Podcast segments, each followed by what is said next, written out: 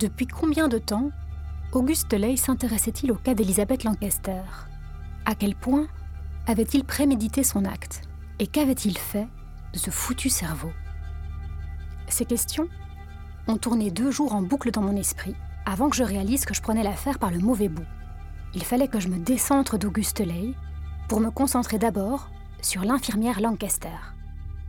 C'était elle la victime de cette histoire. Elle qu'il s'agissait en premier lieu de comprendre. Oh non, pas Houtin. Allô? Louise?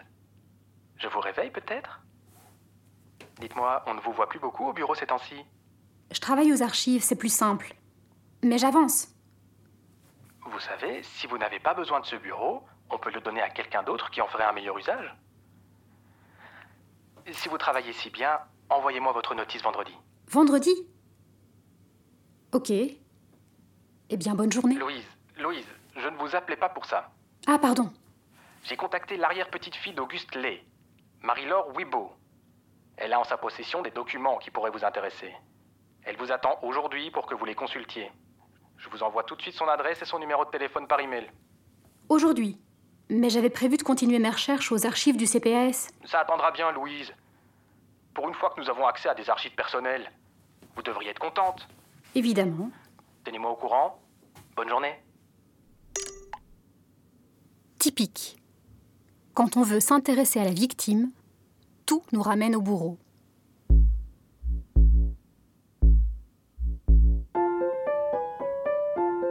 Le cerveau volé, un podcast en six épisodes. Épisode 4.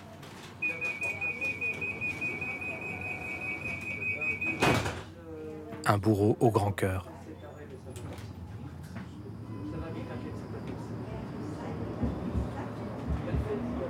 J'ai obéi. J'ai fait ce que Houtin me demandait. J'ai pris le tram 92 et quelque part à Uccle, entre Van der Kindere et Churchill, j'ai rencontré l'arrière-petite-fille d'Auguste Ley.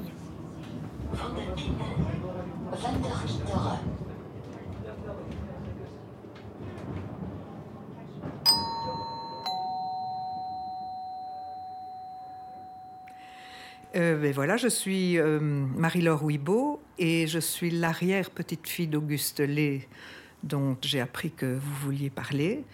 J'ai 66 ans et j'ai toujours habité Bruxelles. J'ai fait des études d'interprète et traductrice en anglais et en russe. Euh, bon, j'ai finalement fait du travail administratif dans le secteur de l'architecture et de la construction. Alors mon père s'appelait Jacques Wibo et il était donc le, petit-fils euh, d'Auguste Lay et le fils de sa fille Madeleine Lay. Auguste avait deux fils. Le premier est Jacques Ley, qu'on appelait Coco, selon Marie-Laure. C'est le petit blond qui a aidé Auguste à entrer dans l'hôpital la nuit de l'autopsie. Le second, euh, je connais pas son nom. Je sais qu'il était aussi médecin. Mais Auguste est surtout connu pour être le père de Madeleine Ley, une femme de lettres belge dont la carrière qui s'annonçait prometteuse fut avortée par la maladie mentale. Marie-Laure ne sait pas grand-chose d'Auguste, et rien du cerveau volé. Quelle question Eh bien non. je n'ai jamais entendu parler ni de bocal, ni de cerveau, euh, ni même, je dirais, euh, d'opération effectuée par mon arrière-grand-père. Pour moi, c'était un psychiatre, pas un chirurgien. Et donc, je ne sais rien du tout au sujet d'un cerveau. Et sinon, les seules choses que, je, finalement, finalement, qui me restent de lui dans les cartons que j'ai commencé à ouvrir, parce que ça fait dix ans, qui, plus de dix ans qu'ils sont sous mon bureau, et comme toujours, on se dit je vais le faire, je vais le faire, et puis on met du temps, et c'est seulement parce que je sais que je vais bientôt déménager que je me lance. Ben, j'ai trouvé euh, pas mal de photos, mais enfin toujours un peu les mêmes. Hein. À l'époque, on n'avait pas un tel choix, et bon, l'air un peu austère, un peu chauve, la petite barbiche, les lunettes. Et puis, il y a une petite boîte d'instruments de chirurgie, mais en fait, je ne sais pas si c'est à Auguste ou si c'est à mon grand-père Lucien Wibo qui était chirurgien. Je ne sais pas. Et il y a même une paire de petites lunettes rondes, mais voilà. C'était peut-être les lunettes d'Auguste. Marie-Laure s'excuse d'en savoir si peu. Ce peu est pourtant indispensable pour cerner l'homme qui se cachait derrière le voleur de cerveau. donc tout récemment, j'ai été questionner ma, ma belle-mère et j'ai dit euh, on va me questionner sur Auguste Lay. Est-ce que tu, sais quelque chose de lui? Elle m'a juste dit c'était un homme original, un, un, caractère. Il était original et il était partisan du. Il aimait le nudisme. C'était c'était original à l'époque, effectivement. Et puis elle m'a dit comme ça, vraiment comme une anecdote, qu'il avait un jour organisé une, petite fête euh, nudiste dans une maison, euh, je crois à Uccle, du côté de l'observatoire ou quelque chose comme ça, et qu'un voisin avait appelé la police, mais que la police ne pouvait rien faire vu que ça se passait dans une sphère privée. Euh, donc, il me reste pas grand-chose. Enfin, en fait, je ne sais pas exactement ce qui me reste d'Auguste Lay, vu que je commence seulement à ouvrir euh, ces, quelques cartons. Donc, je ne sais pas quelle est la proportion entre ce qui concerne Auguste, qui concerne Madeleine, et, aussi la famille Wibo, quand même. Hein, il ne faut pas oublier. Donc, voilà, je, crois que je n'ai pas grand-chose sur lui, mais si ça vous intéresse, je vous je vous les donne.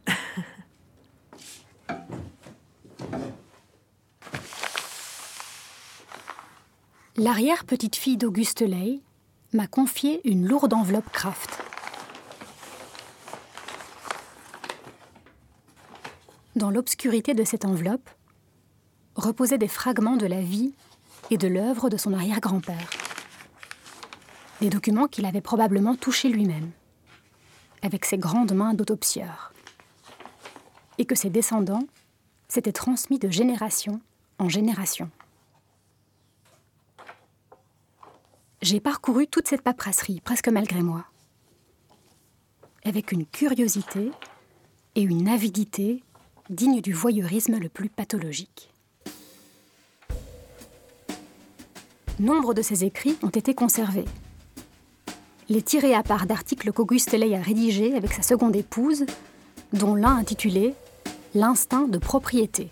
C'est à moi ça Ceux qu'il a écrits seul, et il y en a pour tous les goûts, gymnastique et lumière. La vengeance. Vie pour vie, œil pour œil, dent pour dent. L'impuissance sexuelle en justice. Le droit de punir. Migraine et hypothyroïde. Dans ces papiers, pas une trace d'Elisabeth Lancaster ou de l'autopsie de janvier 1924. Mais des mots d'amour que le médecin adresse à sa deuxième épouse. En souvenir de nos conversations dans notre cher petit bois.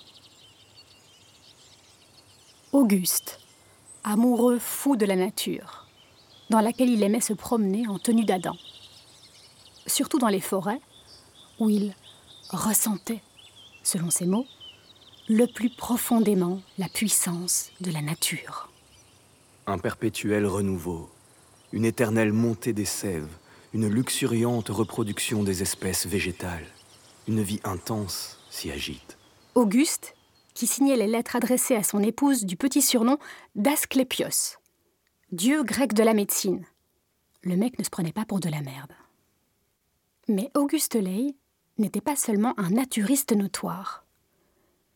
C'était apparemment aussi un progressiste, un avant-gardiste, écrivent ses collègues à sa mort un socialiste qui comptait parmi ses amis Émile van der Velde, le patron du Parti ouvrier belge, qui a laissé son nom à la première loi contre l'alcoolisme en Belgique. Tous deux partageaient la même aversion pour les ivrognes. Auguste était l'homme qui défiait ceux qui croient les boissons alcooliques indispensables à l'obtention de la joie et de la bonne humeur. Il ne rigolait pas avec ça, ce cher Auguste. On le comparait à un mousquetaire, avec sa barbe en pointe et sa voix claire. On disait de lui qu'il était ardent et tenace, et osait dire sans hésitation son mépris du conformisme et du laisser-aller. Le souci, c'est que dans l'entre-deux-guerres, sa forte personnalité s'est démarquée d'une malheureuse manière. Dans les archives que j'ai sous les yeux, le pire côtoie le meilleur. J'ai par exemple trouvé un texte de 1937 dans lequel Auguste analyse, je cite, le produit incestueux dans une famille comportant trois générations de débiles mentaux. Avec la verve qui semble le caractériser, Auguste écrit Il semble bien qu'il soit nécessaire d'organiser la défense sociale contre cet envahissement onéreux. Si l'on doit continuer à éduquer les débiles, à leur faire donner tout ce qu'ils peuvent au point de vue du rendement social, nous devons aussi prendre des mesures pour éviter leur pullulation. Le problème de leur stérilisation se pose donc toujours, avec une particulière évidence. Protéger la société des pathologies transmissibles qui la menacent? On dirait que c'est une des rengaines favorites du bon docteur.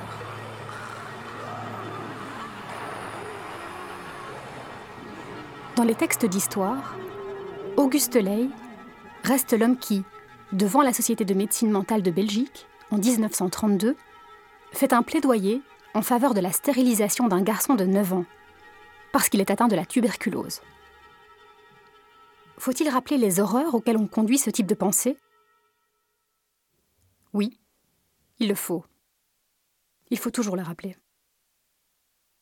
En 1934, deux ans après l'odieux plaidoyer de Ley, l'Allemagne du tristement célèbre Adolf Hitler vote une loi eugénique prescrivant la stérilisation forcée de toutes les personnes atteintes de troubles congénitaux ou considérées comme héréditaires. Parmi ces troubles, la surdité ou la cécité, l'handicap mental, l'épilepsie, la maniaco-dépression et la schizophrénie. Et donc, il y a, je dirais, une quinzaine d'années, j'étais toujours chez ma, belle-mère, donc je lui ai dit, en fait, toi, tu, sais comment ça s'appelait cette maladie? Et elle m'a dit non. Elle m'a dit, mais si tu veux parler à quelqu'un, qui pourra peut-être t'éclairer, mais c'est le, médecin, le, cousin de ton père. Et alors je me suis dit, bah oui, je le connais pas super bien, mais il est, très sympa, euh, je vais essayer de le contacter. Et puis, un jour, j'étais dans un, couloir de Cavel, euh, j'attendais pour un rendez-vous, je le vois passer devant moi, bon, évidemment, euh, en plein boulot, hyper pressé et tout, je l'accroche, j'ai dit, j'aimerais bien un jour pouvoir te voir, et il me dit, pourquoi? Et je dis, ben, euh, j'aimerais que tu me parles de la maladie de, de ma grand-mère, donc ta, ta tante, quoi. Et, il me répond, mais très vite, ben, ben, elle était schizophrène, mais donc c'est tombé sur moi, pouf, quoi. Madeleine, la fille d'Auguste, a disparu des radars littéraires après la Seconde Guerre mondiale. On parle peu des 40 dernières années de Madeleine. Le père de Marie-Laure parlait peu de sa mère. Il ne m'a jamais dit ma mère quand il parlait d'elle. Il ne disait jamais ni maman ni ma mère. Il disait Madeleine Lé ou ta grand-mère quand il me parlait d'elle. Et, euh, et puis il parlait que de son œuvre. Voilà, il parlait de son œuvre, la chose positive, la belle chose, quoi. Madeleine pas maman, quoi. Elle souffre, elle était très sensible. Ça, oui, ça, mon père disait toujours, elle était très sensible. Et d'ailleurs, ça transparaît dans ses écrits, ses très beaux livres, tout ça, très, très sensible. Mais ok, être sensible, ça, ça suffit pas, quoi. Il y a plein de gens sensibles, mais, mais apparemment, elle souffrait vraiment très fort intérieurement. Je crois qu'elle criait beaucoup. Enfin bon, elle devait avoir des crises. On m'a pas donné de détails. Mon grand-père, donc son mari, lui, il m'en a même jamais parlé du tout. Et alors, elle a été dans plusieurs institutions euh, psychiatriques après ça. Et la seule fois de ma vie où je l'ai vue, c'était aux Pays-Bas, parce qu'à l'époque, elle était dans une institution aux Pays-Bas. Je devais avoir 9 ans, 10 ans maximum. On est allé dans les dunes et je nous vois encore assis à pique-niquer sur les dunes avec ma grand-mère. C'est le seul, unique souvenir visuel, c'est la seule fois où je l'ai vue. Et elle est morte en 81 et elle a été incinérée, on a été aux funérailles et tout, mais voilà, je, ne la connais pas. Voilà. Enfin, je la connais. Je connais ses, ses livres, c'est tout. Certains poèmes de Madeleine ont été mis en musique par Francis Poulenc, Jean Absil et par d'autres plus récemment. Tête fragile à tes de vivre la maison de l'enfance montera au ciel dans le beau jour d'été avec la main des parents bons et prévoyants. Cœur tôt flétri jamais mais sauf peut-être dans les rêves, les choses n'auront cette amitié, cet éclat, ce mystère. L'amour sera mort.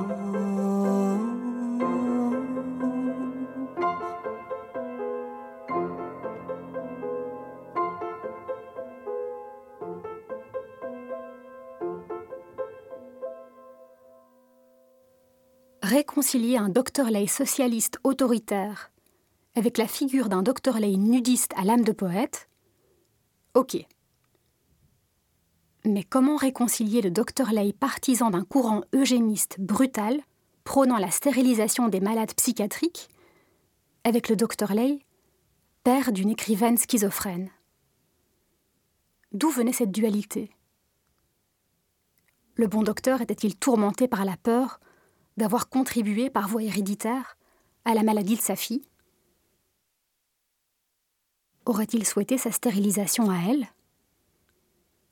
Ou peut-être sa stérilisation à lui Et que sa fille Madeleine n'ait jamais vu le jour?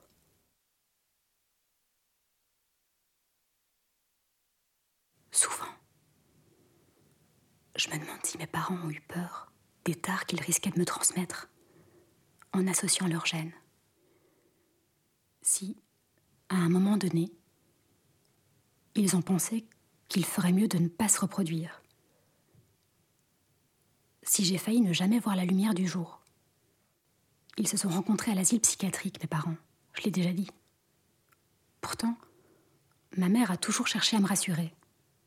Un jour, elle m'a dit que la première fois qu'elle avait vu s'ouvrir mes grands yeux, elle avait su que tout irait bien pour moi. Mais moi, trop souvent encore, j'en doute.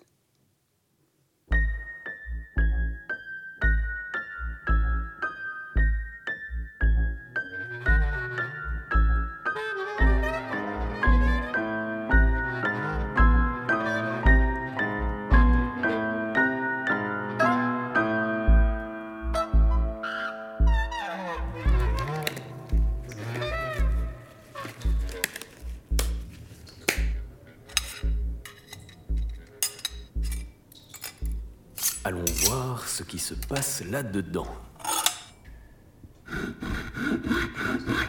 J'y suis presque.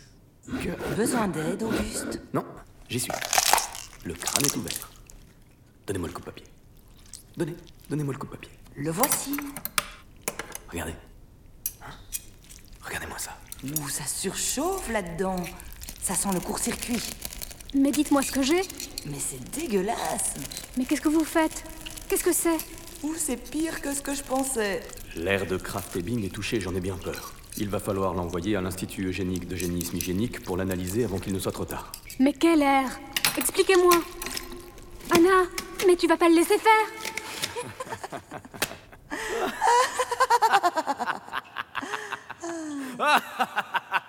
Ma pauvre fille.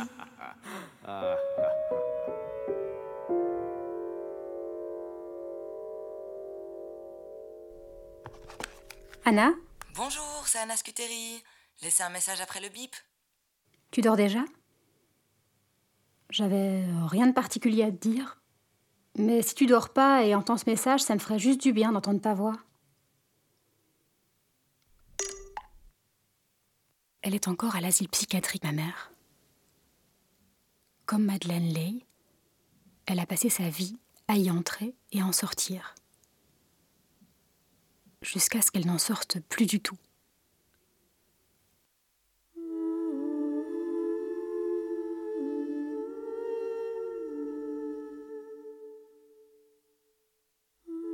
Je me demande si Auguste avait peur lui aussi d'aller visiter Madeleine à l'hôpital. S'il était convaincu lui aussi qu'il n'avait pas la délicatesse ou la patience de discuter avec quelqu'un qui n'était presque plus là, qui était devenu un fantôme. Peut-être qu'Auguste a cherché à répondre à ses peurs par sa science. Peut-être qu'à défaut d'être proche de Madeleine, il s'est rapproché de sa maladie. Peut-être même qu'il y passait ses nuits, convaincu que Sa science guérirait sa fille ou l'aiderait à lui parler, à la comprendre Est-ce qu'il a eu besoin, pour nourrir ses recherches, du cerveau d'autres fantômes Et si l'autopsie clandestine d'Elizabeth Lancaster cachait la douleur sourde d'un père impuissant face au mal qui rongeait le cerveau de sa fille? Sans doute que je me fais des films.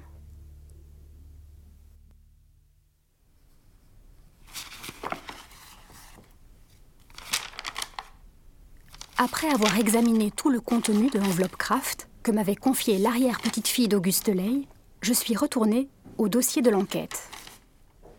Vous trouvez des choses intéressantes? Et là, en plein milieu du dossier, perdu dans la masse des documents, des lettres et des déclarations brèves de l'entourage d'Elizabeth Lancaster, datées de quelques jours après sa mort. Ah bon? Oh Ça va? Dites-moi deux révélations. On sait déjà qu'Elizabeth Lancaster était une infirmière pas comme les autres. Recherchée pour son expertise professionnelle, importée des Pays-Bas.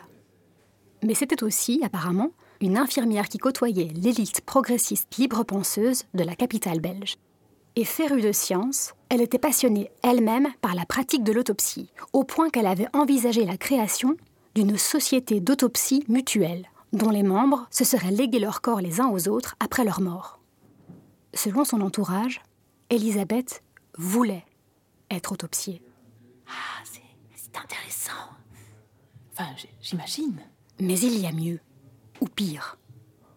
Une des proches d'Elisabeth, déclarant qu'elle désirait être autopsiée, n'est autre que Marie Ley, l'épouse d'Auguste, Elisabeth Lancaster fréquentait la famille Ley. L'infirmière de Saint-Jean et le médecin autopsieur se connaissaient. Et cela, bien avant qu'Elisabeth ne tombe malade.